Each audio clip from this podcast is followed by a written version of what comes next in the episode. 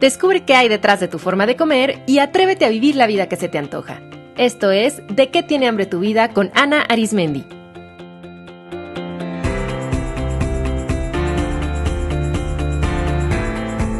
Este es el episodio número 50, Madurez Emocional.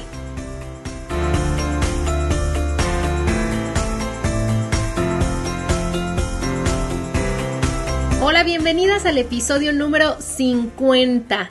Estoy mega feliz de celebrar hoy con ustedes que llegamos a los 50 programas. 5-0, ¿qué tal, eh?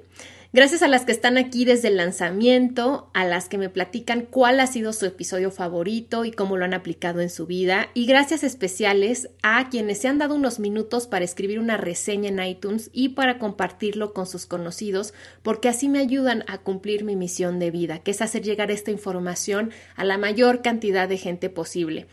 Y si esta es la primera vez que escuchas este podcast, quiero darte la bienvenida. Yo soy Ana Arismendi, soy especialista en psicología de la alimentación, que es una disciplina que estudia cómo se relacionan nuestros pensamientos, nuestras emociones y nuestra historia de vida con nuestra forma de comer. Este es el primero y único podcast en español dedicado a este apasionante tema y aquí hablamos de cómo amar a nuestro cuerpo y les comparto herramientas y reflexiones para comprender y transformar su relación con la comida y vivir la vida que realmente se les antoja.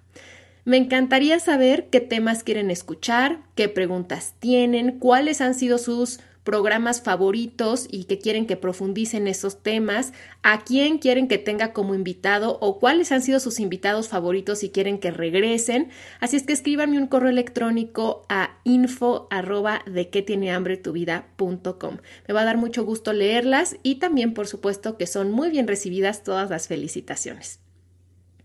Y bueno, hoy celebrando que llegamos al episodio 50, voy a hacer un programa un poquito más largo de lo habitual porque les voy a hablar de un concepto que es importantísimo y que para mí es lo que yo siento que nos deberían enseñar en casa y en la escuela. De hecho, creo que este es el verdadero tema a desarrollar en esta vida. Y este tema es la madurez emocional. Es un tema muy rico, muy profundo, así es que arranquemos.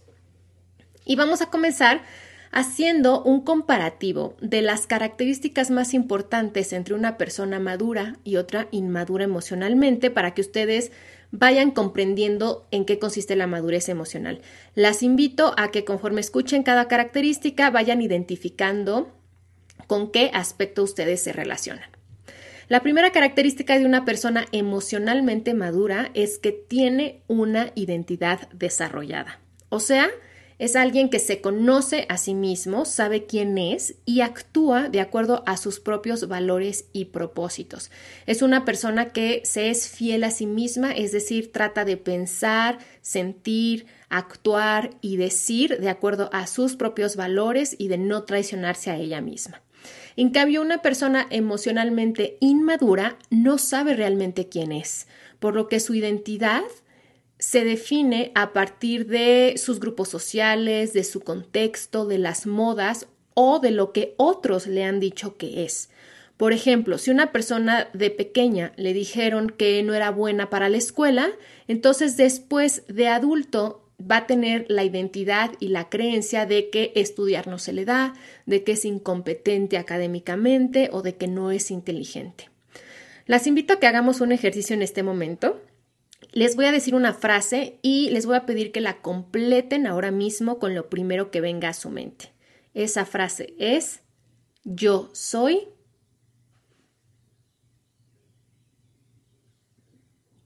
¿Qué es lo primero que les vino a la mente? ¿Su nombre? ¿Su nacionalidad? ¿Su género? ¿Un título universitario como arquitecta o doctora? ¿O su rol familiar o profesional como la mamá de, la señora tal o la dueña de una empresa? Si algo de eso vino a su mente o si su mente sigue en blanco sin poder completar esta frase, es probable que no tengan una idea real de quiénes son o que su identidad dependa mucho de algo externo a ustedes como un título o una profesión. Lo que ustedes son realmente no es nada de eso y una persona madura emocionalmente lo sabe y lo descubre, sabe que su identidad es algo mucho más trascendente, más profundo. Y claro, descubrir nuestra propia identidad es un proceso y más adelante voy a hablar de ello. La segunda característica de una persona madura emocionalmente es que como sabe quién es, tiene claridad sobre qué quiere, por lo que puede desarrollar un proyecto de vida y establecer y cumplir metas. Por el contrario, una persona inmadura emocionalmente, como no sabe quién es, no sabe realmente lo que quiere, no tiene un proyecto de vida propio. De hecho, se compra muchos proyectos de otras personas, de lo que le dice su familia que debería de hacer con su vida, de lo que la sociedad le dice que es lo correcto hacer con su vida, pero nunca hay una concordancia real con lo que esa persona quiere para ella misma. Por eso muchas personas inmaduras emocionalmente puede ser que sean muy exitosas a los ojos de la sociedad porque cumplen con los dictados del medio en el que se desarrollan, pero que dichos éxitos no correspondan realmente con lo que la persona verdaderamente es y quiere. Y de hecho ahí es donde puede haber de pronto mucha disonancia, que haya personas que dicen, bueno, ¿cómo es posible que si yo he cumplido con lo que mi familia, con lo que la sociedad me decía que debía de hacer, ¿Por qué no me siento feliz? ¿Por qué no me siento completa y plena?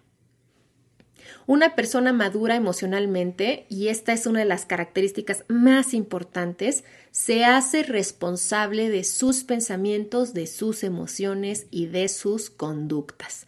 En cambio, una persona inmadura no se responsabiliza ni de lo que piensa, ni de lo que siente, ni de lo que hace.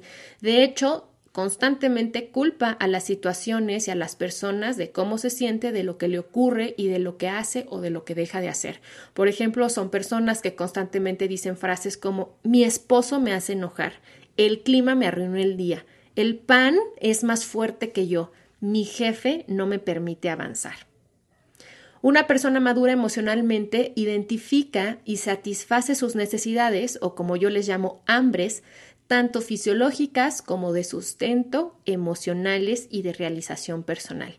En cambio, una persona inmadura no sabe con claridad qué necesita y depende de otros para cubrir sus necesidades.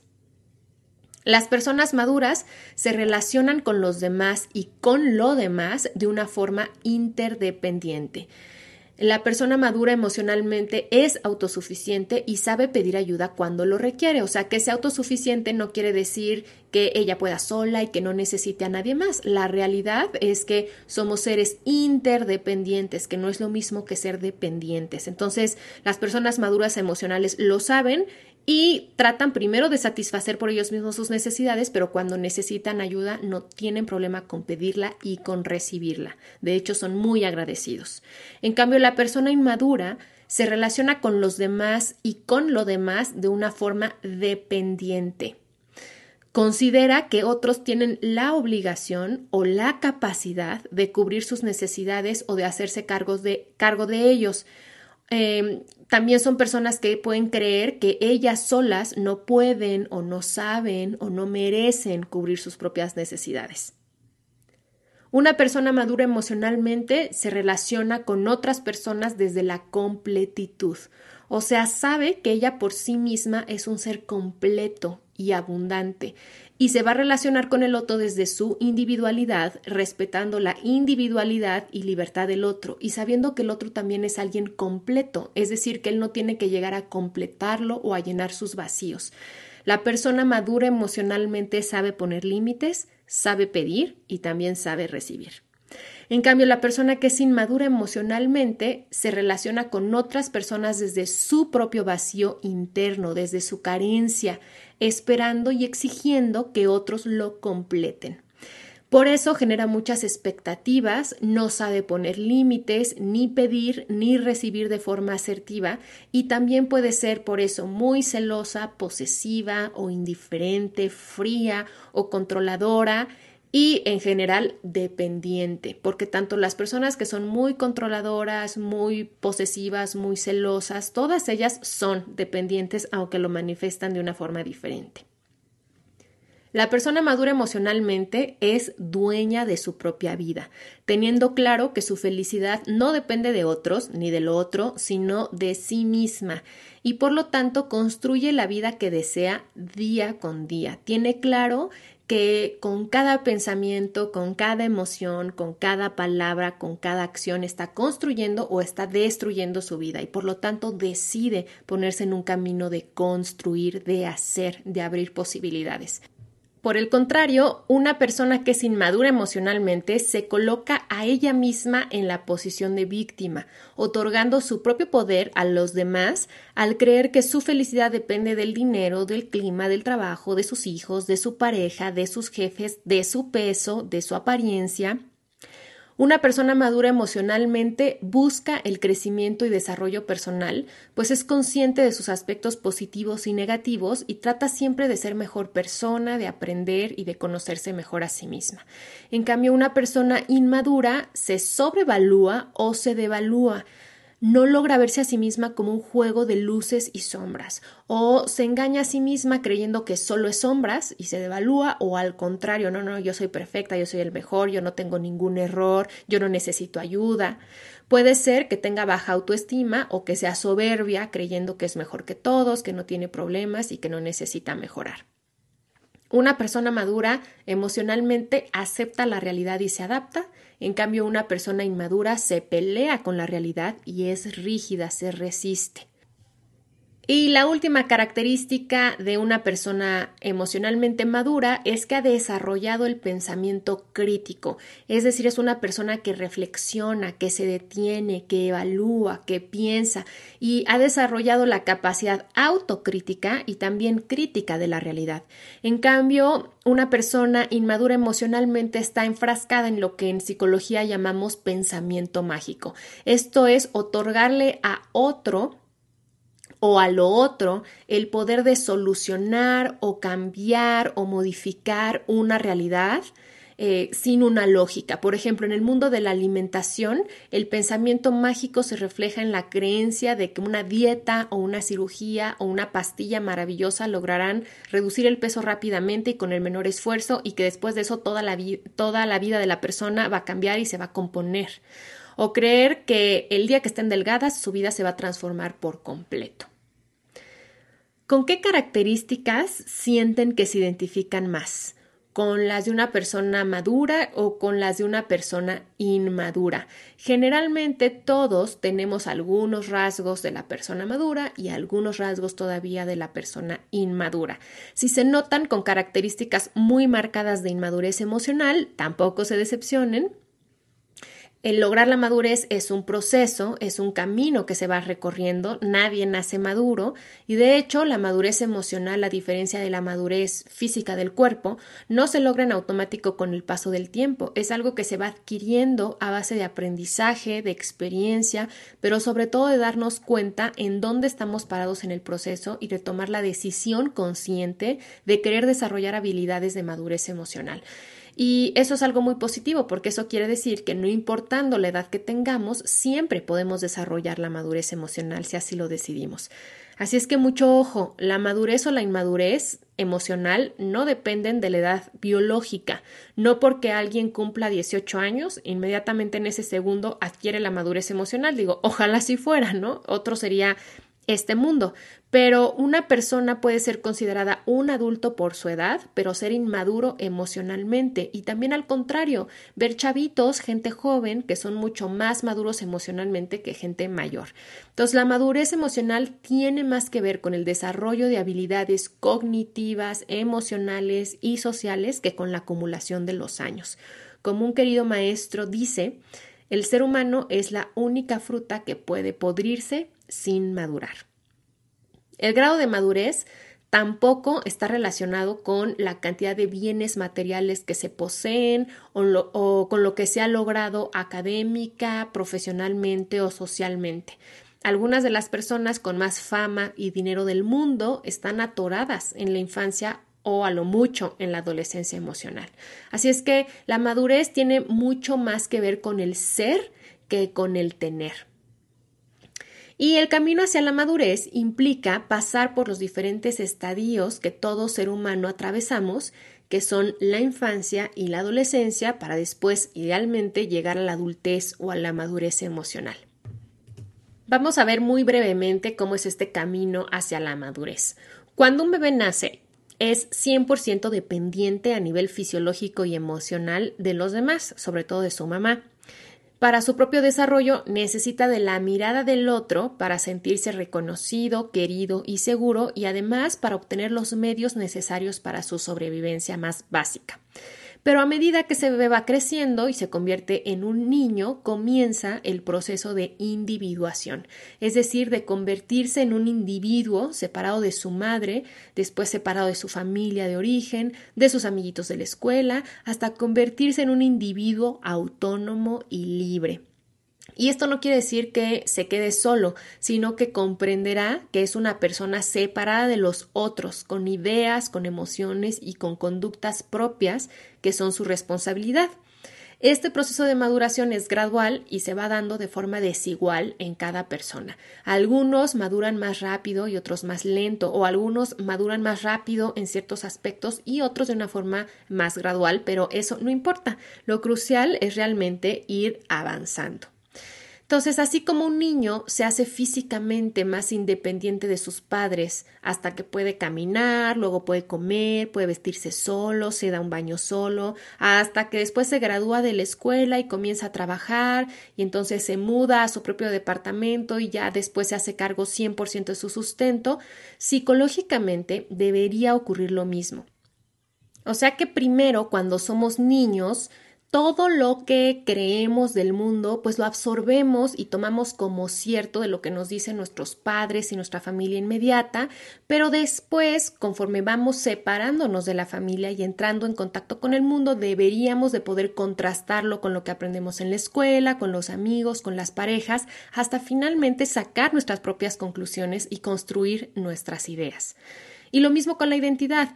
Primero nos construimos a partir de la mirada del otro, o sea, creemos todo lo que el otro dice que somos, pero después deberíamos poder voltear la mirada hacia nosotros mismos y construir nuestra identidad a partir de lo que nosotros creemos, de lo que nosotros vemos y de lo que nosotros creemos sobre nosotros mismos. Eso, por supuesto, sería lo ideal. Sin embargo, en muchas ocasiones no ocurre. Hay personas que, como decíamos, no llegan a la madurez emocional a pesar de tener una edad biológica de un adulto. Y esto ocurre número uno, por mucha falta de educación y de información. O sea, muchísimos niños crecen con adultos que no son maduros emocionalmente, entonces pues no tienen las herramientas y cómo se les van a dar esos recursos a sus hijos. También esto no se enseña en la escuela, no se enseña en la sociedad, de hecho la sociedad favorece mucho la dependencia emocional porque una persona dependiente va a depender así de las cosas y entonces va a comprar más, va a depender de los servicios, va a depender de un gobierno, eh, no va a tener un pensamiento crítico y entonces va a ser más manipulable. Pero también puede ser que no se alcance la madurez emocional porque ocurran ciertas circunstancias traumáticas, vivencias difíciles, que cuando una persona no puede elaborar, la anclen a determinado momento de su vida. Entonces, ¿qué ocurre cuando una persona no madura emocionalmente? Bueno, pues el rasgo más significativo o la forma más fácil de detectarlo es porque es una persona dependiente y que no se hace responsable de su mundo interior. O sea, culpa a los demás o a las circunstancias de cómo se siente, de lo que hace o no hace o de los resultados que obtiene o que no obtiene. Y cuando esa persona no consigue lo que quiere, se va a comportar tal cual como niño o adolescente. ¿Cuántas de ustedes no han hecho o no han visto a otros adultos hacer berrinches como si fueran niños de dos años, hacer chantajes, golpear, insultar, evadirse, fugarse como si fueran adolescentes, enrolarse en conductas compulsivas? Y aquí una característica también de la inmadurez emocional es que esa persona cree que haciendo todo esto, que haciendo berrinches, que insultando, em, que evadiéndose, que actuando una conducta compulsiva le está haciendo daño al otro. Esa es parte del pensamiento mágico, pero lo único que está haciendo es dañarse a ella misma. Entonces la persona inmadura va a culpar al gobierno y a la situación económica de que no le vaya bien, va a culpar a sus jefes, a sus parejas, a sus padres, a su infancia, al sobrepeso, a la comida. Y fíjense cómo incluso personas que están em, metidas en, esta parte de inmadurez emocional de verdad pueden tener muchas actitudes infantiles. Percátense cómo hay mujeres que incluso hacen como voz de niña cuando quieren conseguir algo de su pareja, por ejemplo, como si les, se estuvieran relacionando más bien con su papá. Entonces dicen cosas como, ay, ¿me lo compras? Ay, me quieres, ¿verdad que me quieres? Entonces utilizan este tonito de voz que las infantiliza y de hecho vean esta parte de la dependencia. Una persona que es inmadura emocionalmente requiere todo el tiempo la confirmación de que la quieren, de que la aprecian, de que la reconocen, porque como ella misma no se reconoce, no se aprecia y no se quiere, lo necesita escuchar mucho desde afuera.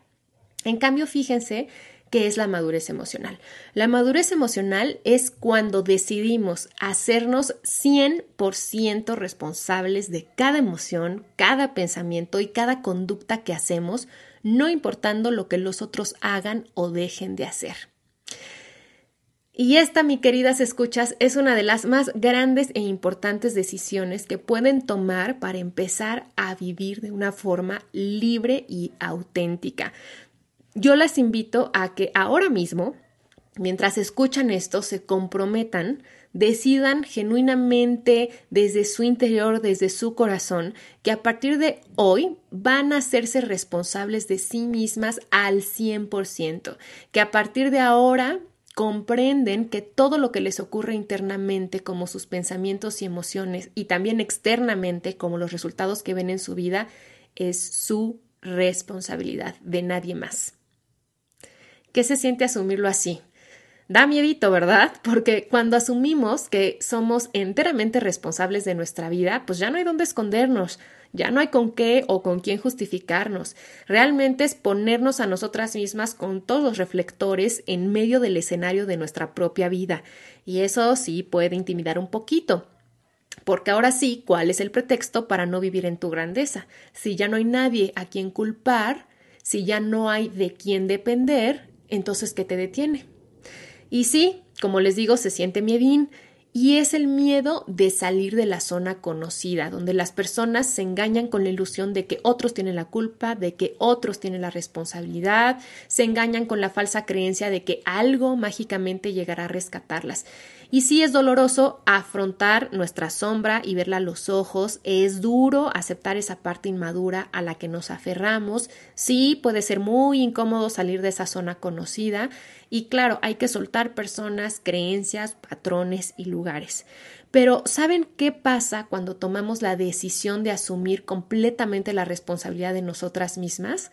que comenzamos a abrazar nuestro poder, nos empezamos a empoderar y esa sensación es inigualable.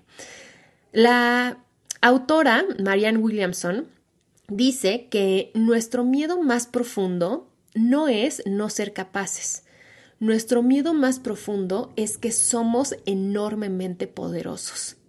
Y sí, porque al hacernos conscientes de que el poder está en nosotros mismos, en un inicio se siente como que hasta vértigo o podemos sentirnos abrumadas. Pero acuérdense que el miedo simplemente nos avisa que estamos entrando en la zona de crecimiento, que nos estamos saliendo de nuestra zona conocida. Y si somos capaces de tolerar esa incomodidad y ese miedo, wow. Entonces van a experimentar la increíble libertad y bienestar que es estar en la zona de crecimiento que es lo que nos permite ser verdaderamente nosotros mismos. Es una satisfacción enorme el sentirnos protagonistas de nuestra vida, no meros espectadores es esta sensación de estar más ligeros de carga, porque ya no traemos a cuestas los deberías, tendrías, no deberías, porque realmente la mirada del otro deja de ser tan importante y empezamos a hacer lo que queremos y de estar con quien nos enriquece realmente. Yo simplemente ahorita de platicarles todo esto, de verdad que me lleno de entusiasmo, de, de, alegría, de energía, de saber que todo aquello que me imagino para mi propia vida está a tan solo un pensamiento de distancia y que ese pensamiento lo puedo generar yo.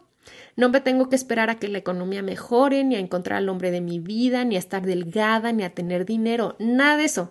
Solo tengo que decidir desde mi mente, mi cuerpo y mi corazón hacerlo y confiar en que yo tengo todo lo que se necesita.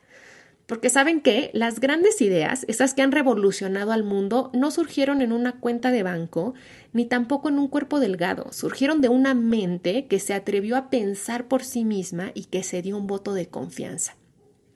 Cuando yo comprendí realmente este concepto de madurez emocional y decidí cultivarla conscientemente, les puedo decir que mi propia vida dio un giro total. Desde entonces yo estoy más en paz, aceptando lo que ocurre, adaptándome, haciendo que las cosas que yo quiero sucedan, trabajando con mis pensamientos, cultivando la impecabilidad de mi palabra, renunciando a todo aquello que no me enriquece y construyendo lo que sí quiero, invirtiendo mi energía ahí, em, haciendo lo que me hace sentir tal cual como yo deseo, cada vez más libre, más segura, más en mí, más yo. Y esa satisfacción de verdad que no tiene precio. Para mí como terapeuta, como profesional de la salud, mi objetivo final es que las personas que trabajan conmigo se lleven las herramientas justamente para lograr esto, para convertirse en personas maduras emocionalmente. De hecho, yo les diría que para mí un indicador de éxito de una terapia o de un proceso de coaching o cualquier proceso de crecimiento eh, personal es esto, que una persona pase de la inmadurez a la madurez emocional, que logre dejar la dependencia y logre la verdadera autonomía de gestión. Mi meta no es nada más que trasciendan sus conductas compulsivas con la comida o que suelten su peso. Eso es muy importante, pero para mí solo es el primer paso. De hecho, es como el pretexto o la puerta de, de entrada para empezar este trabajo, para conocerse a sí mismas, para comprenderse, para descubrir quiénes son, qué quieren. Pero lo importante es eso, que logren saber quiénes son, que definan qué quieren y que se les abra el mar de posibilidades sobre cómo pueden construirse a sí mismas y a la vida que realmente se les antoja. Entonces, ¿cómo cultivar la madurez emocional? Bueno, pues ya saben que a mí me gustan las listas y los pasos, así es que aquí les van los 10 puntos para cultivar la madurez emocional. El primero es asume la responsabilidad de tu propia vida. O sea, salte del rol de víctima, que tú eres la única que te has puesto ahí, nadie te puso, tú solita te sentaste en la banquita que dice la víctima. Así es que deja de regalarle tu poder a los demás y recupéralo. Acepta que tú y solo tú eres responsable de tu felicidad, pero también de tu infelicidad, que tú eres responsable de todo lo que piensas, de todo lo que sientes, de cómo te comportas y de los resultados que estás obteniendo en tu vida. Como dice Anthony de Melo, Madurez es lo que alcanzo cuando ya no tengo necesidad de juzgar ni culpar a nada ni a nadie de lo que me sucede. Ahora, aquí viene una distinción sutil pero importante. El hecho de que te asumas como responsable y dueña de tu vida no quiere decir que ahora te empieces a culpar y martirizar porque cómo es posible que te hables así a ti misma, cómo es posible que te hayas permitido todo este sufrimiento, que te trates a ti misma así, bla, bla, bla, bla. Porque esto le pasa a muchas mujeres cuando se empiezan a dar cuenta de todas las emociones que cultivan día a día, que no son agradables, de todos pensamientos horribles, muy agresivos que tienen, se empiezan a culpar y entonces otra vez se meten en el círculo vicioso pues de estar generando pensamientos que no son sanos. Entonces recuerda que asumir la responsabilidad no es culpar, es aceptar. Es decir, ok, a ver, detecto que tengo el pensamiento de, por ejemplo, tengo que ser perfecta y que eso no me sirve. Entonces simplemente no te peleas con ese pensamiento y dices, bueno, ok, tengo ese pensamiento, pero entonces te preguntas, a ver, ¿cómo puedo transformarlo? ¿Qué pensamiento me sería más útil? Así sin juicio, sin pelearte con él, sin culparte a ti por pensarlo, aceptando que ese pensamiento, por la razón que sea, aquí está, pero que así como está, puede no estar, y eso depende de ti. Tú tienes el poder para generar otro pensamiento más funcional. E igual con las emociones, no se trata de recriminarte porque te enojas, no sé si a ti te pasa, pero hay personas que se enojan porque se enojan, ¿no? Entonces, más bien aquí es aceptar que en esta vida experimentarás todo tipo de emociones. Toda emoción tiene una función. Esta idea de querer ser siempre feliz es parte del pensamiento mágico. Eso no existe, eso no es sano, eso no es funcional. Todas las emociones están aquí por una razón, que es que nos ayudan a adaptarnos mejor al medio, son parte de nuestra ventaja evolutiva. Pero lo que sí puedes hacer es pues decidir cuánto dura cada emoción y qué haces con ella. ¿Ok? Entonces, primero paso básico para convertirte en una persona madura emocionalmente, asume la responsabilidad de tu propia vida, apropiate de ti, aduéñate de ti. Paso número dos, y relacionado con el anterior, pide perdón, perdona y perdónate. Asumir la responsabilidad de tu vida implica aceptar que cuando cometes errores o cuando tus palabras o tus acciones causaron daño, que eso es tu responsabilidad. Y entonces debes afrontarlo pidiendo una disculpa sincera y haciendo lo necesario para resarcir el daño. Entonces, bien importante también es asumir y aceptar nuestros errores y donde hemos hecho daño a nosotros mismos y a los demás. Y este punto también implica perdonar, es decir, soltar a otros, comprendiendo que cada persona es responsable de su comportamiento y que lo que da, la vida se lo devuelve todo lo que nosotros pensamos, decimos y hacemos, no lo estamos haciendo a nosotros mismos. Así es que esas personas no te hacen nada, se hacen. Entonces, perdónalas, libéralas de esa forma. Y por eso mismo también debes de perdonarte a ti, entendiendo que has actuado desde, desde, el nivel de conocimiento que en ese momento tenías y que ahora que comprendes más puedes pensar y actuar mejor. Paso 3. Reconoce los aspectos inmaduros en ti misma. Estoy segura que al escuchar este podcast es porque ya estás bastante consciente de que hay aspectos tuyos que deseas modificar, así es que identifícalos con claridad, ve cuáles son tus sombras. Sí es verdad que muchas veces em, queremos evitar esa parte eh, no tan bonita, difícil y dolorosa de nosotros mismos, pero también solamente si vemos la sombra podemos echarle luz y entonces que desaparezca. Entonces, la mejor forma de trabajar con la sombra es verla y es afrontarla. Ahí sí, no hay de otra. Cuatro, acepta tu realidad y construye a partir de ahí. O sea, deja de preguntarte por qué tienes 40 kilos extra. O sea, para el tren de pensamiento que te dice que qué injusto que tus papás no te apoyaron para terminar la escuela. O deja de pelearte y enojarte con cómo están las cosas. Porque pelearte no va a hacer que las cosas cambien, ni tampoco cambia tu pasado. Solo te hace sufrir. Así es que acepta que las cosas así son y decide qué quieres y qué vas a hacer a partir de ahí. Te sugiero escuchar el episodio anterior donde justamente abordé este tema y que se llama Deja de luchar. 5. Aprende a gestionar tus pensamientos y tus emociones. Esta también es de verdad que lo que nos deberían de enseñar en la escuela. O sea, esto nos evitaría tantos conflictos y reduciría tanto el sufrimiento si de verdad desde el kinder, porque esto se puede enseñar desde niños pequeños, se nos enseñara qué hacer con nuestras emociones y qué hacer con nuestros pensamientos.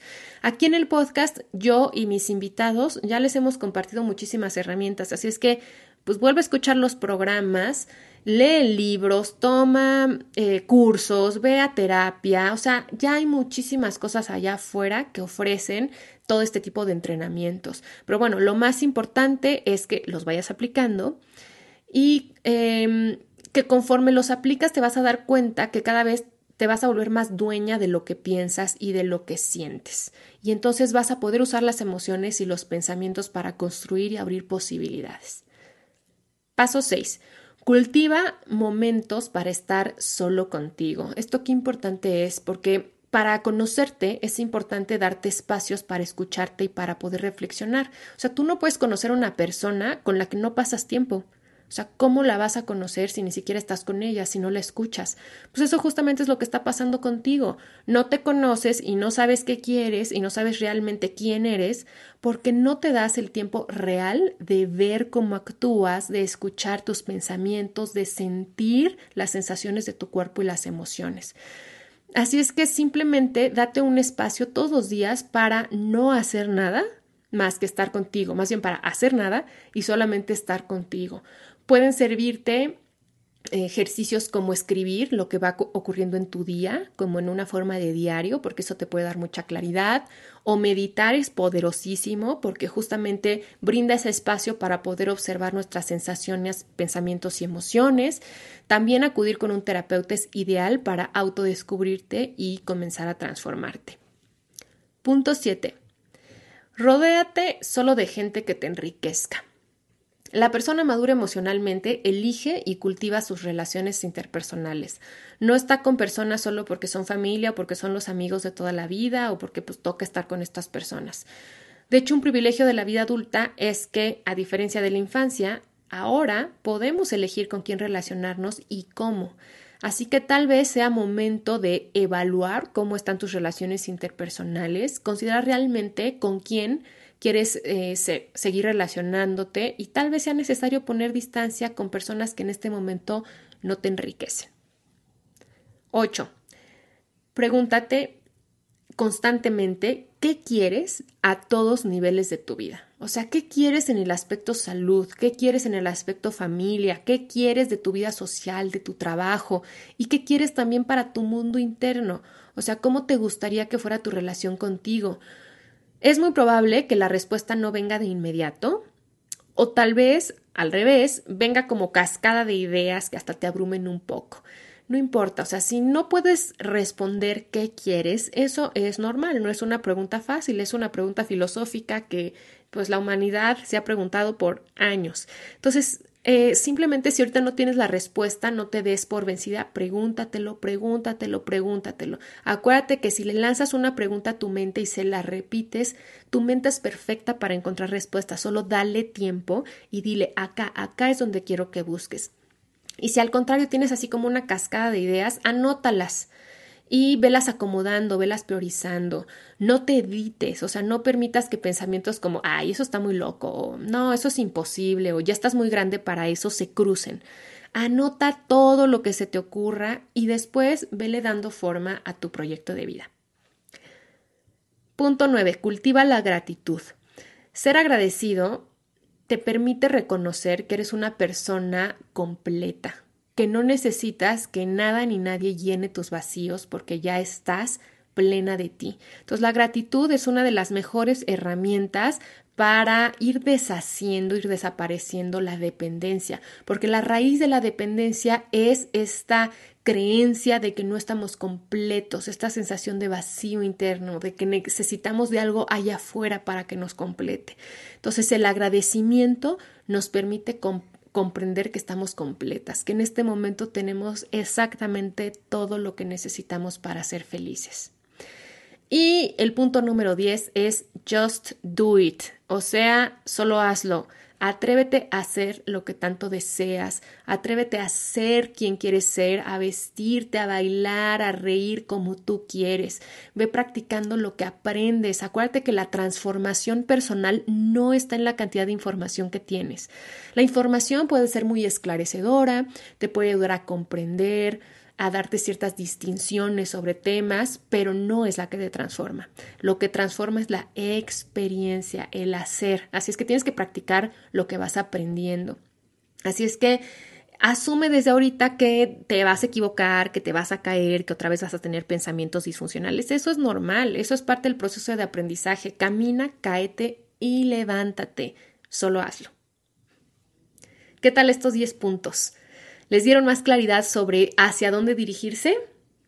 Madurar al final no significa tener o hacer más, significa ser más tú, llegar al punto de tu vida en el que tienes la certeza de que el amor más poderoso es el amor propio, en la que sabes quién eres y qué quieres, y eso te da una paz y una tranquilidad y una energía para hacer tus proyectos increíble.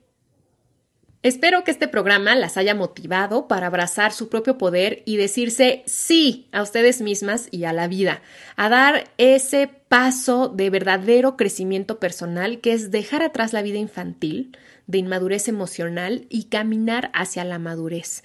Espero que este episodio las inspire a alcanzar la máxima libertad, que es la libertad de ser tú.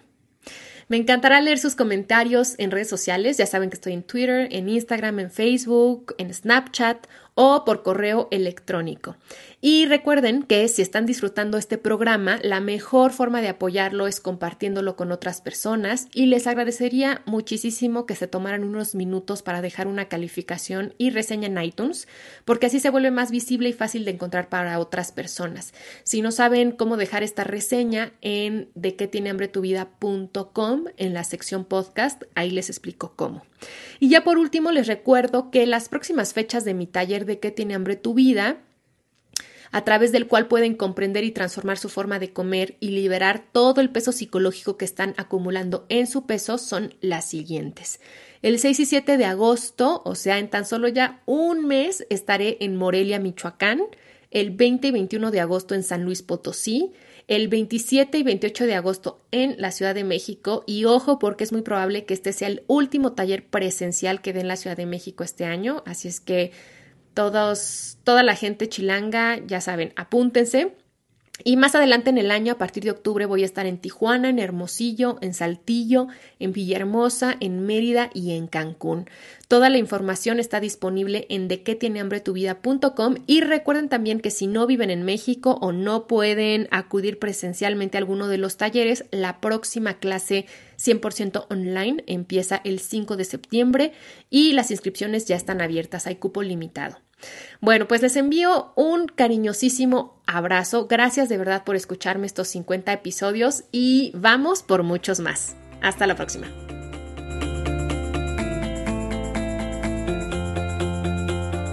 Esto fue De qué tiene hambre tu vida con Ana Arismendi. Para más información visita www.dequetienehambretuvida.com.